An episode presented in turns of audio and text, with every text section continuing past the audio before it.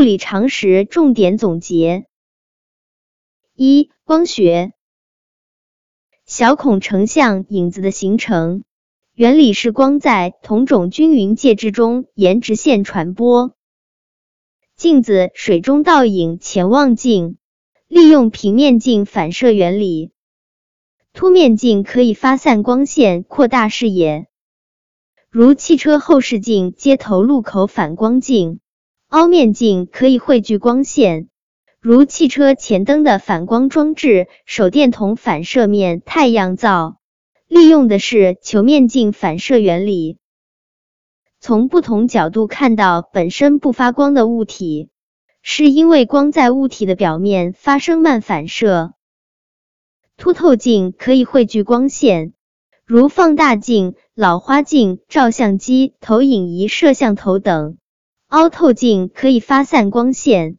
如近视镜利用的是折射的原理，注意区分凸面镜、凸透镜、凹面镜、凹透镜。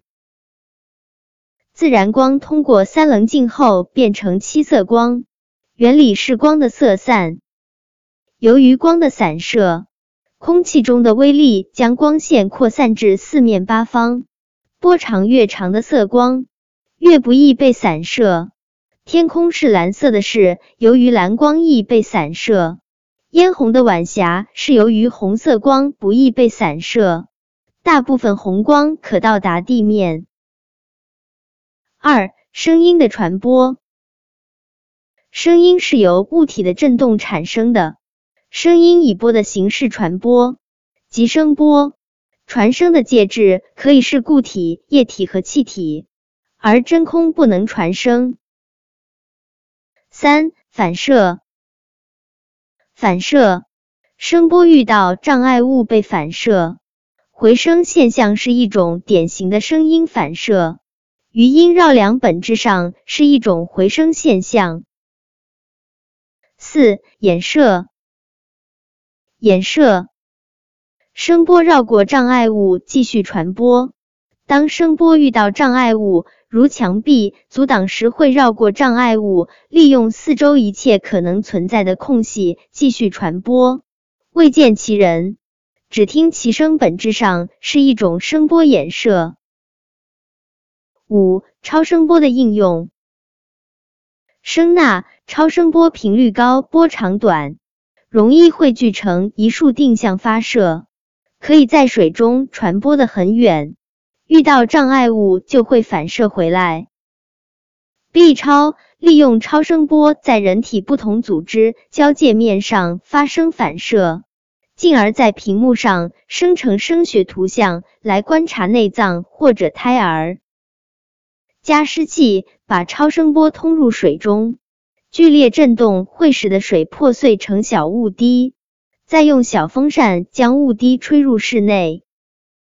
清洗超声波能穿过液体并引起剧烈振动，会把物体上的污垢敲击下来，而又不损坏被洗物体，如眼镜等，是声波具有能量的体现。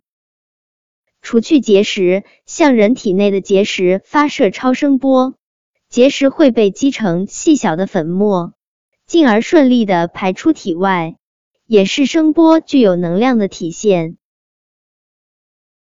六、力学，增大压强、加大压力或者减少受力面积。刀口锋利是为了减少受力面积；减小压强、减小压力或者加大受力面积。铁轨下铺枕木是为了增大受力面积。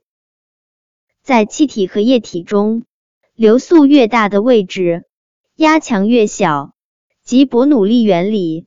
飞机的升力、火车站台上的安全线等都与此有关。如果气球里充的密度小于空气的气体，那么气球可以飘在空中，气球所受浮力大于自身重力，如氢气球、热气球、飞艇。七、热传递方式有热辐射、热传导和热对流。融化吸热，如冰雪消融。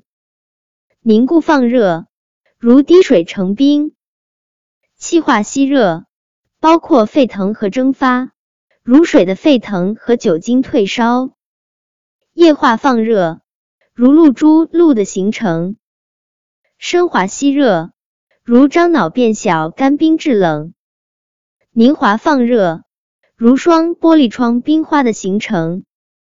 八、电磁学。